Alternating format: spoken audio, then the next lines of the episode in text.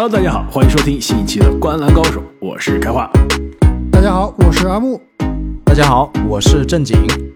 那么，随着湖人，在西部的季后赛附加赛啊脱颖而出，在加时大战中啊战胜森林狼，那么湖人队是锁定了今年季后赛西部七号种子的位置。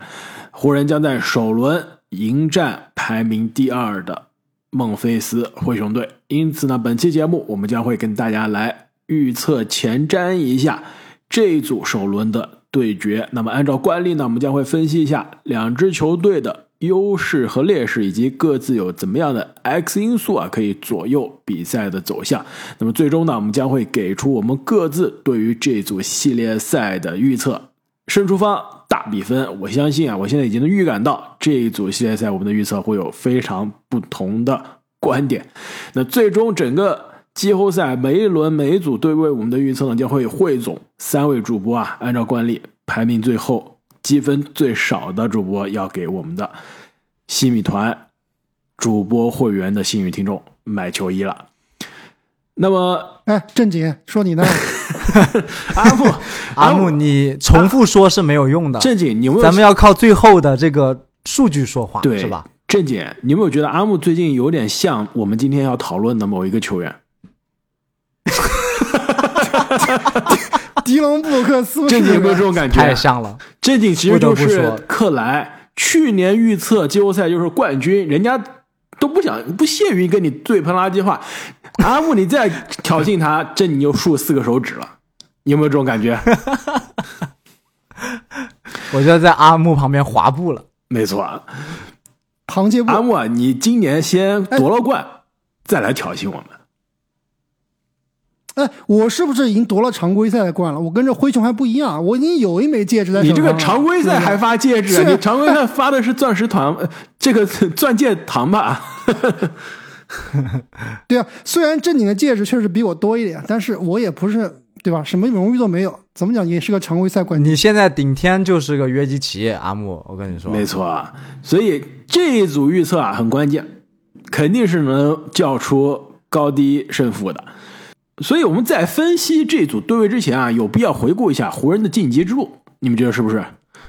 昨天晚上这场比赛啊，我真的是熬着夜看完的。本来觉得啊，这终于打完了，结果又来个加时，非要加点戏，而且越看到最后啊，越是有些失望，有些丑陋。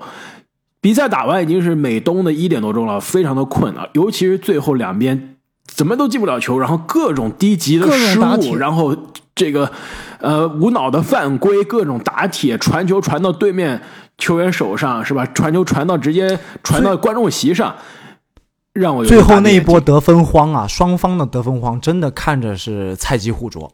没错，但你别说，虽然是菜鸡互啄，但互啄挺有意思，也是满满的这个 话题感喜剧感。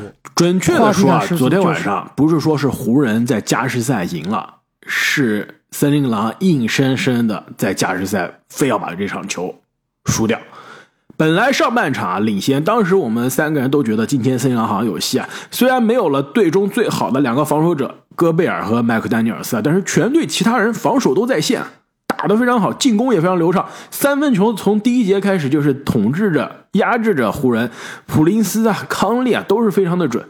虽然华子全场没有手感，三分球九投零中，但是其他人都准，打得非常的开。结果呢，下半场呃熟悉的节奏又来了。其实，在前瞻这组对决的时候，当时说了，这个森林狼今年两个问题：第一，所有比赛五五开，打强队跟打弱队概率赢的基本上一样；另外呢，就是全联盟领先十分以上的比赛输掉的全联盟第二多的球队，就是顺风球都不会打，硬生生是能把十多行侠是吧？第一是不是独行侠还不确定，应该是看上去有一些像，硬生生是这种把领先十几分的比赛能输掉的。就球队气质就是这样。去年季后赛就是这么输灰熊的。最后为什么麦克劳林这样的球员可以待在场上？开花能不能解释一下？因为他们没有球员，没有深度了呀。不上麦克劳林上谁呀？他这个替补后卫确实是就狠用一下康利呗。没办法。那康利最起码也是个大爷的这个年龄了，这不可能一场比赛打四十五分钟。对，而且啊，球队昨天真的是人少啊，打的极限的小球阵容，所有主力基本上都打了四十多分钟。呃，基本上像安德森这样的都拿去顶到内线了，所以必须是上一些后卫把这个位置填填满。其实你说的对啊，不上麦克劳林，比如说上啊亚亚历山大沃克啊，甚至上诺威尔，可能火力上会好一些。但是呢，球队分析教练啊，真的就喜欢劳林的这种啊策动、大局观以及防守。另外两位呢，其实都是属于有些神经刀。沉稳上真的没有麦克劳林沉稳，但是昨天麦克劳林可以说是全场森林狼发挥可能都不算最差的，其实可能第二、第三差。啊其实昨天所有森林狼的球员啊，发挥第一好的迈克尔康利不用想了，这宝藏大爷真的是值回票价、值回身价。发挥第二好的森林狼球员，昨天晚上拉塞尔同不同意？其实拉塞尔跟康利还真的不好说，谁跟发挥的更好。我感觉康拉塞尔说不定还更好。对，但是关键时刻不他上场了呀。拉塞尔一投九中是吧？对，关键时刻上不了场，对，玩不起，没办法给森林狼贡献。你想想看，如果施罗德那个最后的绝杀是拉塞尔站在那个底线，完全就不一样了吧？没错，对，还得是 MVP，还得是康利。对，玩笑归玩笑啊，但是森林狼最终是在第四节开始哑火了，在第四节的这个最后十一分钟，再加上这个加时赛啊，森林狼十六投错失了十四个，十六投只中了两个，而且在这十一分钟之内八个失误。几乎每一个失误都是致命的，硬生生是把这个胜利啊送给了湖人，而且湖人那边自己失误也很多，感觉是我也不想赢，结果呢就是真的森林狼可能输的这个心啊更加彻底。刚刚说了华子啊全场基本上是在梦游的存在，据说是有奸商，那唐斯就更加难以解释了。上半场看看唐斯，哇，有防守，有进攻，还有那种不看人的传球，你们记不记得？整个上半场状态非常好，脑后传球。你们再猜一下唐斯在第四节加加时赛的水平？这真的不能怪唐斯，怪唐斯说句话。我觉得这个比赛唐斯在下半场就有犯规麻烦，而且在第四节刚上场以后就被吹了一个进攻犯规，抢篮板时候犯规，午饭了。他拿着午饭。打球肯定是畏手畏脚的，对吧？因为这场比赛你没有戈贝尔，没有麦克丹尼尔斯，你唐斯在这个球场上实在是太重要了。他自己也知道，如果他被六犯罚下，这个比赛是百分之一万是赢不了。对，所以他还是要保护自己，而且在进攻端也比较的畏手畏脚。其实这是完全能理解的。但是啊，你作为昨天球队的这个主力进攻点，第四节加加时赛零分，什么数据都没有，这还是说不过去了。而且这又是让人想到了去年季后赛之前季后赛关键时刻唐斯的发挥都是可能准个上半场，到了关键时刻又消失了，因此啊，让湖人最终是拿下了胜利。而且也不得不说，昨天晚上关键时刻就是虽然球队有很多失误啊，但是很多关键球，比如说詹姆斯的那个绝平的三分，比如说分给底角施罗德的那一记准绝杀，关键球湖人。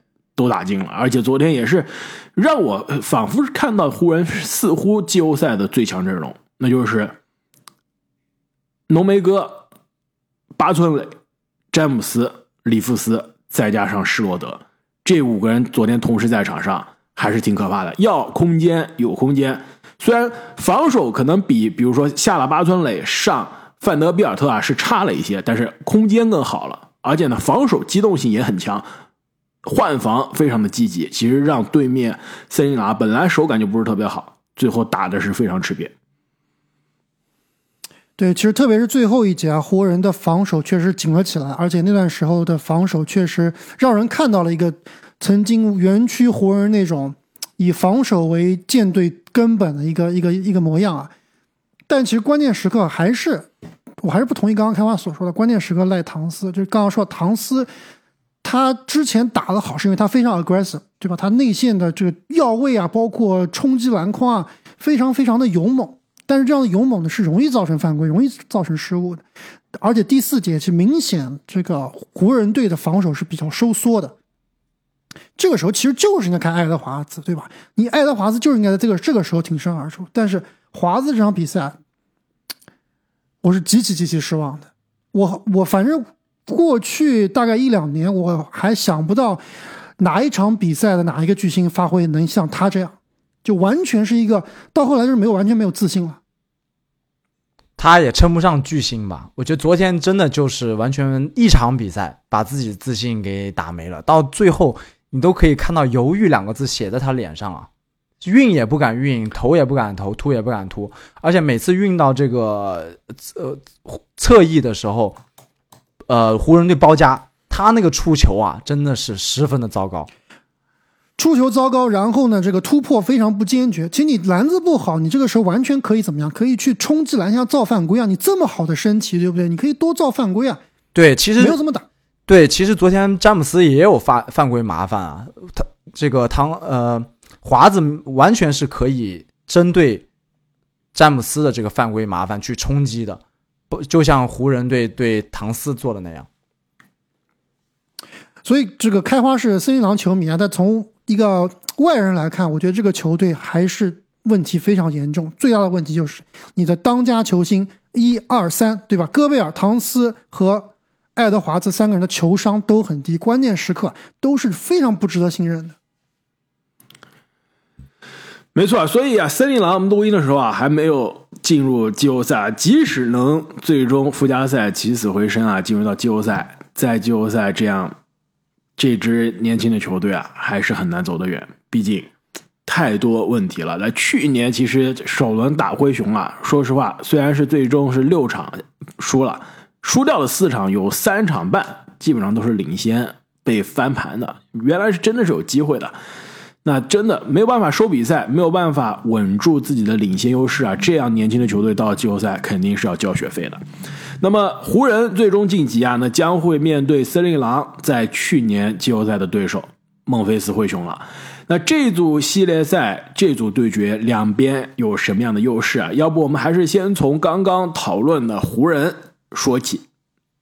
湖人打灰熊有什么样的优势？我觉得湖人这边的最大优势啊，肯定还是他们的经验。而且这么说吧，湖人这边拥有两这个所有球员里面两队球员里面最好的前两名球员，还不包括奥斯汀·里弗斯。从 对还不包括奥斯汀·里弗斯，因为奥斯奥斯汀·里弗斯现在戏份不够足，对吧？就是拿球啊、出手太少。但是抱起种来也是挺厉害的。对，而且很聪明，打球很聪明。浓眉和詹姆斯，其实这两个人在这个系列赛里面是前两好的球员。虽然说莫兰特是冉冉升起的新星，虽然是这个去年的最佳阵容啊，对吧？也是两届的全明星，但跟浓眉和老詹比起来啊，这个腥味还是要差一些。这点我非常同意啊！而且特别是在对位上来说啊，浓眉哥更占优势，因为。灰熊之前内线的定海神针亚当斯，现在据说是很可能整个赛季要报销了。那之后替补上来的克拉克也是因为伤病啊，要缺席季后赛。那所以导致最终现在球队首发的中锋啊是进攻不错，但是防守有些有些这个拉胯，对吧？护框有些差的提尔曼。所以浓眉哥对这支。内线现在是非常缺人啊，捉襟见肘的灰熊，那对位上来说真的是非常有优势。阿莫，我记得你之前跟我私底下讨论，你说会让 J J J 会让这个杰伦杰克逊去防浓眉啊？我觉得灰熊可能不会这样，不会全场领防，肯定是开始时候会让提尔曼去防，甚至是会让后面的阿尔达马呀这些球员来防。但是在关键时刻，如果 J J J 不不不会有这个犯规麻烦的话。下半场第四节肯定会让 J J 去防，对，因为我觉得，J J J 本来不打浓眉哥，他都是犯规麻烦经常出现的。那今年其实昨天比赛就证明了，谁防浓眉哥，谁都会遭遇犯规麻烦。我看了一下杰伦杰克逊啊打浓眉哥的这个比赛啊，基本上每一场场均要五个犯规左右，所以都是在被罚出场的这个边缘啊。所以球队应该是会让另外一个人顶浓眉，然后这样也可以继续利用杰伦杰克逊的这个防守扫荡者的作用。其实他今年很少是去防对面的内线箭头的这种顶防，更多是让他做一个扫荡者的角色。其实反倒是让他可以更大化的。发挥他的防守的覆盖性，没错。其实我们之前节目也说过了，J J J 他其实是个四号位，而浓眉现在是百分之一百的五号位，对吧？那其实，在常规时间，J J J 应该不会直接对位 A D 的，没错啊。但是无论是谁，很少啊是可以对浓眉哥造成阻碍、造成伤害。所以我觉得这组对决中最大的对位优势，应该就是安东尼戴维斯了。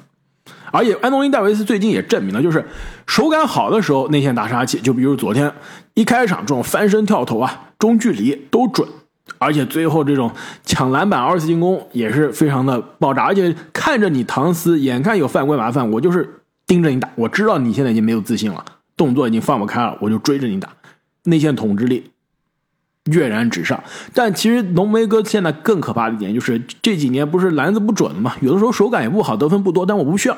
我完全靠防守、靠抢板、靠护框也能支配比赛，因为湖人现在火力啊，自从补强了之后，火火力真的还是挺足的。昨天晚上虽然是整个全场两边都不准，但是最终站出来的人也有啊，比如说施罗德就是骑兵出来了。之前因为受伤，常规赛后半段缺席了很多比赛，但是昨天挺身而出，二十多分再加上准绝杀。其实湖人现在真的不怕。缺乏火力，所以浓眉哥可以在攻防两端啊给对面造成非常大的伤害。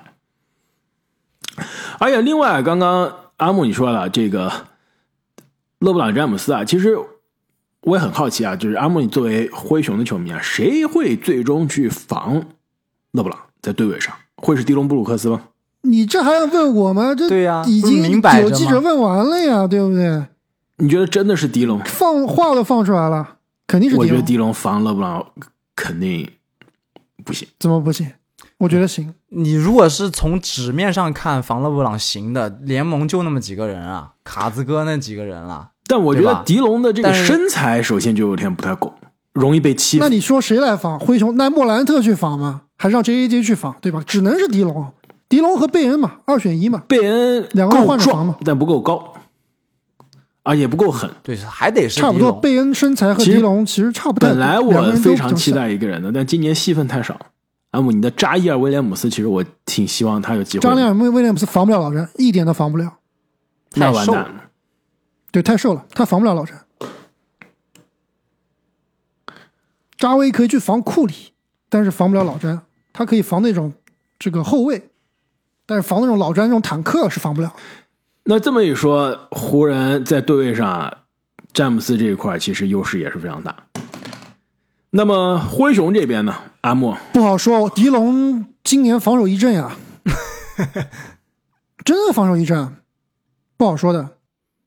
当然，你肯定要完全限制老詹是不可能的，但是我觉得狄龙是应该能做到比较不错的一个效果的。他们对灰熊不可能进两个防守一阵的，怎么不可能？有可能呀。要进也是骑士进啊，骑士不可能，骑士没有两个好防守好的呀。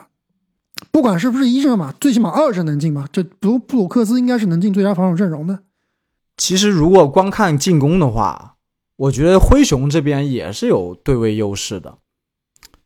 莫兰特湖人就是非常不好处理。对，莫兰特应该是会让施罗德防。其实之前施罗德防莫兰特防的还挺不错的。防上拉塞尔就白给了。对，防莫兰特的话，一道锁还不行，还得要靠内线的这个浓眉的协防。所以说，还有范德比尔特或者范德比尔特，所以这个浓眉的犯规啊，其实也会成为湖人的一个潜在隐患。因为莫兰特包括整支灰熊队的他的冲击力还是非常强的。对，你知道提醒到我了。其实这个系列赛另外一个关键因素就是看这个裁判的吹罚。两支球队其实都还挺依赖罚球的，湖人是联盟里面可能罚球这个裁判照顾最多的球队之一了，而灰熊这边的莫兰特其实在关键时刻杀手锏就是冲击篮下造犯规，看这个裁判尺度是什么样。那如果说到跟裁判有关，那灰熊另外一个优势就很明显了，主场优势，对吧？在主场多多少少还是会受到一点这个照顾的。而且灰熊的主场气氛非常好，而且灰熊今年的主场战绩应该是联盟最好之一了。而且出了名的小杰伦·杰克逊在主场防守数据一根爆炸，而且已经都被大家数据证实了，没水分的，什么没有作假的。而且最最关键的是什么？最关键的是在主场莫兰特，他得晚上得回家，对吧？你去客场，那你不行啊！你客场是在娱乐洛杉矶啊，你客场的这个城市吸引力太大。对，客场就悬了，阿莫、嗯，是啊，但是主场多，客场少呀，还是有优势。那你这样活的也太危险了。我觉得啊，灰熊其实还有点优势，其实就是他的这个防守，毕竟联盟前二的常规赛防守。刚刚说，虽然感觉从对位上来说啊，防老詹感觉没人，防浓眉哥没人，但是整体的防守质量。哎，你不能说没人吧？我觉得这个狄龙对于老詹的对位应该是吊打联盟里面百分之九十五的球队的。我还是比较怀疑。我觉得就是不吃亏的，这个赛季的狄龙真的不吃亏，真不吃亏。就反正吃亏肯定吃亏，谁防老詹都吃亏。对，你就看真的不会是一个大弱点。对，你要看就是你能把老詹消耗成什么样，因为最后赛后老詹的数据还是会很好看的，还是二十多分、二十七八分总是有的。但是对啊，包括昨天晚上这场比赛，其实老詹在最后的时刻消耗非常严重，其实各种各样的莫名其妙的失误也是体现出了对他的这个体能是有问题。但是关键球该进的，毕竟三十五、三十八岁了，绝平三分球，对吧？包括给说德的那记传球都是恰到好处，就是关键的时刻还是非常的靠谱。对啊，但是他在防守端投入的精力就会更少呀，所以狄龙的消耗是有意义的。对狄龙这种球员，并不是说他一定是多好的防守者，天赋多高，或者说多聪明啊，他其实就是很烦人的一种防守者，就是让你在进攻、防守两端都会大量的消耗你，而给你喷垃圾话。那么两边有什么样的 X 因素呢？我觉得灰熊这个系列赛来 X 因素还得是 J J J，真的是得就是 J J J，就 J J J 到底能不能够场均打三十五分钟？如果能够场均打三十五分钟，我觉得灰熊就能赢；如果打不到三十五分钟，甚至打不到三十分钟，这个系列赛就很难说了。确实，J J J 非常重要。直接决定了能不能有效的对浓眉哥造成影响，但我觉得灰熊还是啊，参考上个赛季打勇士的那个系列赛，我觉得最重要的一个 X 因素还是贝恩啊，贝恩的手感，他外线能不能开，决定了灰熊包括他的攻防转换，包括他战术的多样性能不能奏效。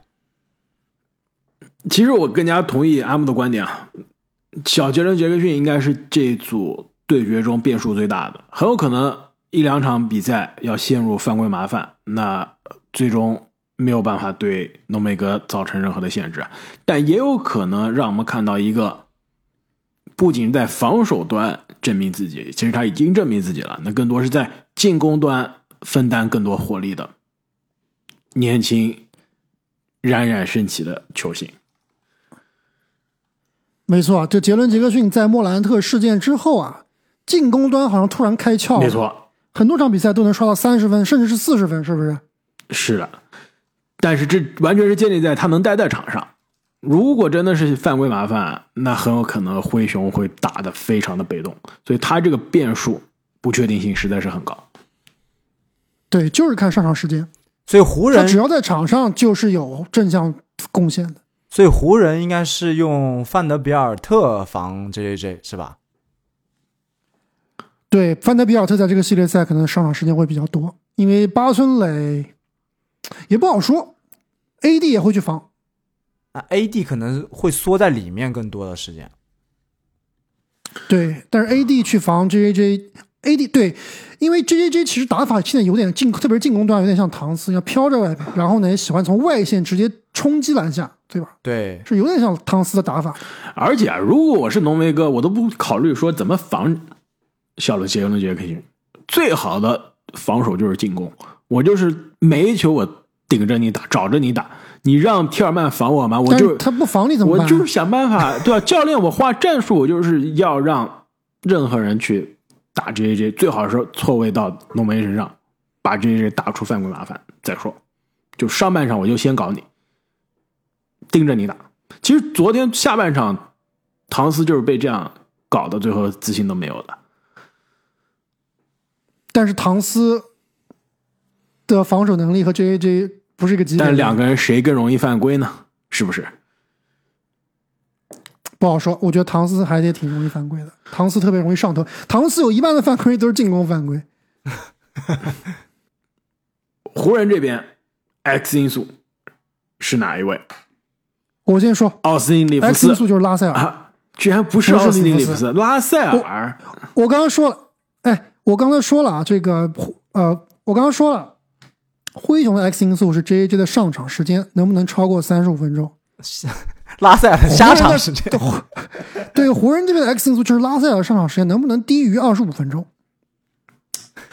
如果拉塞尔上场时间多于二十五分钟，就不太妙。我觉得你这个真的是有些静音效应了。他也就拉了这一场吧，对不对？他之前不是他不是拉了这一场，他拉了过去几个赛季。对，我又不是看这一场，我是看他过去，包括你森林狼的履历极其的差。就上个去年打森林狼的这个季后赛啊，作为一个灰熊球迷啊，我最喜欢看到就是拉塞尔拿球。但问题是，拉塞尔在湖人这十几场比赛，其实效率真的挺高的，十七点四分，然后每场给你两点七个三分球，百分之四十一点四的三分球命中率，投篮命中率百分之四十八点四，罚球。有些差，对？七十几，但是他上罚球线也本来就少，所以其实他在湖人做的就是让他要做的事儿基本都做了，每场给你进一些三分球，呃，五六个助攻，十几分，第三号这个得分手，真的挺不错的。昨天晚上肯定是史诗级的差，不用说，去年季后赛打到最后，教练都让这个麦麦克劳林上，也不让拉塞尔上，也是的确。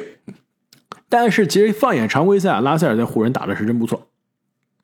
所以你要说他到底谁是静音效应啊？你只你只是看湖人几场常规赛就觉得拉塞尔厉害，我们是看拉塞尔过去这么多年履历觉得他不行啊。而且这么说吧，其实刚刚开花有一点说的我是挺同意的，就是这个拉塞尔在湖人队的戏份并不是像他在森林狼那样，对吧？就拿球就射，或者经常带球盘带，然后这后撤步，呃，甩三分，很少让机会这么打。但是他作为一个比较靠谱的射手，其实还是。可以一用的，虽然他防守比较拉胯，所以这个回过头来说啊，就是如果老詹在体能充沛，AD 在手感好的情况下，我觉得拉塞尔是可以上的。如果老詹 体能有问题，不能够球球靠自己攻，AD 呢可能手感也不是很好的情况下，那这个时候就需要施罗德，就需要里弗斯了。因为拉塞尔的单打能力，我是完全完全不信任的。没错，因为拉塞尔他跟之前的这个威斯布鲁克还不一样，威斯布鲁克是属于你没有办法让他打无球，所以你老詹在场上指挥官手感好的时候，你也不太想让威斯布鲁克上，对吧？你站站在场上其实是占空间的，拉塞尔不一样，我是可以拉开空间的，再差也是个炮台，是吧？但昨天晚上是比炮台还要差了，对吧？啥都没有。这昨天晚上一场比赛，我觉得呃算是一个样本吧，但是不够大。我我，但我觉得你们俩刚说到这个投射问题是挺关键的。如果打灰熊的时候还是像打森林狼这场的这种投射手感的话，湖人一点戏都没有。所以以拉塞尔为，也不能说为首啊，这为为代表的这一系列外线射手啊。必须要展现出施罗德最后这个绝平球、绝杀球的这种风采才行。拿这种外线手感去打灰熊，不可能像森林狼这样犯这么多错误的。对湖人这个三分球数量、三分球命中率啊，也是这个系列赛的 X 因素之一啊。对，这是这就是我的 X 因素，因为我觉得湖人这些球呃射手其实挺奇怪的，要准的时候大家都准。什么比斯利啦、拉塞尔啊、里弗斯啊，全站出来，对，包括老詹，但是不准的时候集体哑火，真是会传染一样。而且总体来看，湖人这支球队本一个赛季看下来，他的三分球是他们的一个非常致命的弱项。就他们的不管是从三分球命中率和三分球啊、出手数啊，其实都是排在联盟倒数第五的这个左右的，非常差的。这个应该是整个赛季的数据吧，对吧？包括前大半个赛季的这个比较差的这种情况，后半赛季这个交易截止日之后应该会好很多。对，会好一些，但是整总但是总体看来，这个湖人的三分球从来不是自己的强项。反观灰熊这边啊，其实三分球，特别是交易来了肯纳德之后啊，有一点有点厉害。我觉得啊，湖人 X 因素非常简单，奥斯汀·里弗斯。整个全明星赛之后啊，奥斯汀·里弗斯是让大家完全看到了另外一个球员，每场上场三十分钟，十七点六分，三点一个篮板，五点五个助攻，而且你刚刚说的三分球的问题，他上场就可以解决啊，百分之四十四点三的三分球命中率，而且这最后这二十三场比赛啊，百分之五十八的投篮命中率。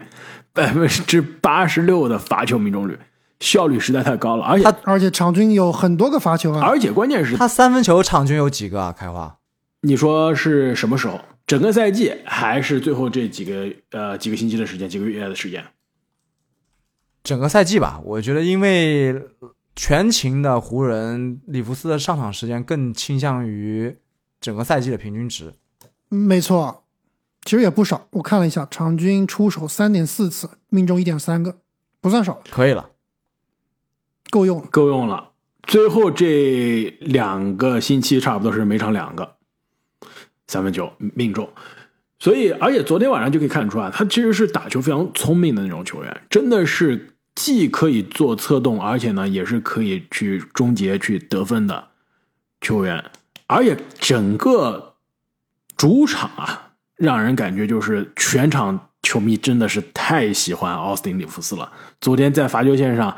罚球的时候都听到 MVP 的呼声了，真的是他是那种进一个三分，或者说一个妙传，或者像昨天一样一个二加一啊，就能点燃整个主场气氛的那种球员。这很有意思啊！就我们三个人都不是纯正的湖人球迷啊。其实我现在特别想问一问湖人球迷：今年夏天两个球员都要到期续约，奥斯·里夫斯和拉塞尔，到底谁值更多钱？到底两个人你是都续呢，还是续续其一？如果要我来看，我觉得拉塞尔的这个续约的呃优先权啊是在里弗斯之后的，而且我觉得两个人最后的价格可能还真不一定谁高，我觉得应该差不多。最后我认为高还是会拉塞尔比较高，但不会有原来差距这么大了，会相对就不可能有接近，三千万的合同了，对吧？拉塞尔应该是应该不会有人给他三三千万了。啊，三千万已经是不可能了，有这钱，呃，欧文已经来了，是吧？欧文是五千万，开玩笑啊，开花 那啊三千万续不到欧文的呀。好，阿木，我就等你出五千万去买欧文好了。我出不了，但是你的老板库班是可以出得起的，而且我估计他是会 all in 的。那么最终这一组对决，胜出方大比分怎么猜？阿木，你灰熊球迷，让你先猜吧。其实刚才有很多这个分析啊，我们都还没分析透彻。我我其实我先说我的预测吧，我最后的预测是湖人四比三淘汰灰熊，哇，哎就是非常有意思啊！我本来以为你要猜一个莫兰特的救赎之旅，打败老詹，完成人生的救赎，口碑立刻是的，就其是吧转输为赢了。其实如果在如果我们这个节目是昨天录的话，我可能会说灰熊四比三淘汰湖人，而且我我其实现在都觉得这个系列赛会很接近啊，两边都有可能，但是我觉得最后都会打到七场，谁赢都很难说。但是我现在会选湖人，就是这个昨天特别是看到湖人第四节，看到森林狼最后的六七分钟都得不了分啊，我就想到了灰熊在关键时刻，好像也是同样的毛病，也得得不了分。就灰熊这个半场进攻，特别是在第四节，特别是第四节终结时间，我我是觉问题是很大的。就湖人那个防守强度，第四节的防守强度，以灰熊的这个啊半场进攻啊，也是很难破的。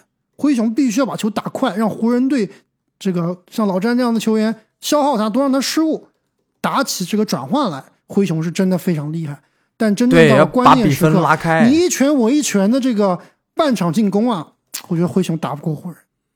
因为湖人算是这种重量级的拳王，一拳下去还是挺要命的。虽然他出拳比较慢，但他们一拳是一拳。灰熊感觉像那种散打冠军，对吧？就是我这个可能招式比较比较快，但是你一拳下去啊，没有那么狠。对，而且经验确实跟湖人比还是差的有点远，就有点像森林狼。其实灰熊就是个高配森林狼。我感觉阿木你怎么聊着聊着要脱粉了？就灰熊这边问题还是很多啊，但但肯定是有机会的。我肯定是希望这个灰熊能够脱颖而出啊。但这个系列理性的猜是吧？还是湖人晋级？理性的猜，理性的猜就是不能说五五开吧。湖人这边五十七，灰熊五十三，大概这样子。阿木啊，其实从去年开始。前年开始，我在这个我们预测环节都有一个定律，叫做反向操作阿木，就肯定可以。所以每次你要是先猜，你跟我想要说的一模一样，我就有点有点这个心里有点嘀咕了。我自己写的是四比三，湖人晋级。但既然你这么看好啊，哎。你前两天不是说湖人四比零吗？哪有四比零？四比零有点夸张，四比三。其实我觉得客观讲四比三。这样吧，既然你四比三了，我就四比二。就湖人四比二。我我觉得如果打到七场的话，我相信会是湖人晋级。毕竟，在第七场主场是在孟菲斯那边啊。其实我真的觉得最后一场的这个主场，你说到底重不重要呢？也重要，但是没那么重要了。双方的这个心理压力都是很大的。我其实更相信经验丰富的湖人能在第七场淘汰，但是我觉得啊，打不到第七场。灰熊四比二淘汰湖人。对，我觉得我先之前看了一下这个拉斯维加斯的市场预估啊，呃。最多的是灰熊四比三胜湖人，其实两边的这个，呃，非常接近。其实两边对两边的这个，呃，赔率啊、概率啊是很接近的。就相比于所有的其他的季后赛的对决，这一组系列赛的对决是最接近的。所以整个市场也是觉得有点有点懵，不太知道怎么猜，因为毕竟这是湖人，你到底怎么算？你算是一个这个刚进外卡赛的湖人呢，还是在？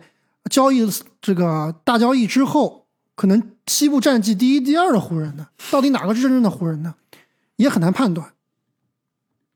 那就让我们拭目以待啊！这一组对决应该是我首轮最期待的对决了。从球星、从话题，再到接近的程度啊，激烈的程度，应该都是会非常的精彩。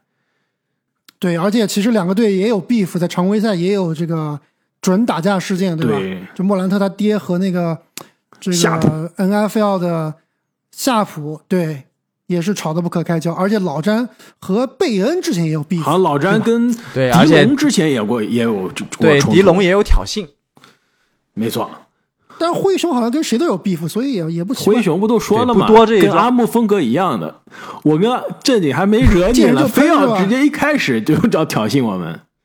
但是这样的求胜心啊，这样的这个求胜欲，我觉得在季后赛还是非常重要的。其实昨天看这个附加赛的比赛，真的就让我感觉季后赛强度不一样。虽然附加赛还不是真正的季后赛，但你明显能觉得这个比赛质量。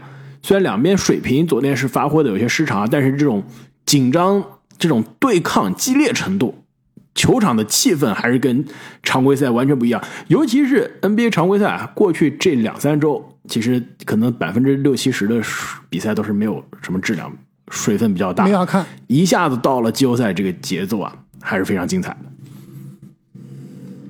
而且加上今天刚刚结束的这场公牛淘汰猛龙的比赛，也是。非常精彩，打到了关键时刻。季后赛还是靠巨星，真的，我错信了猛龙这个看起来吓人的锋线群。最后是不是得不了分。还得靠拉文德罗赞？是不是？那么本期节目我们就聊到这里，我们下期再见。再见。再见。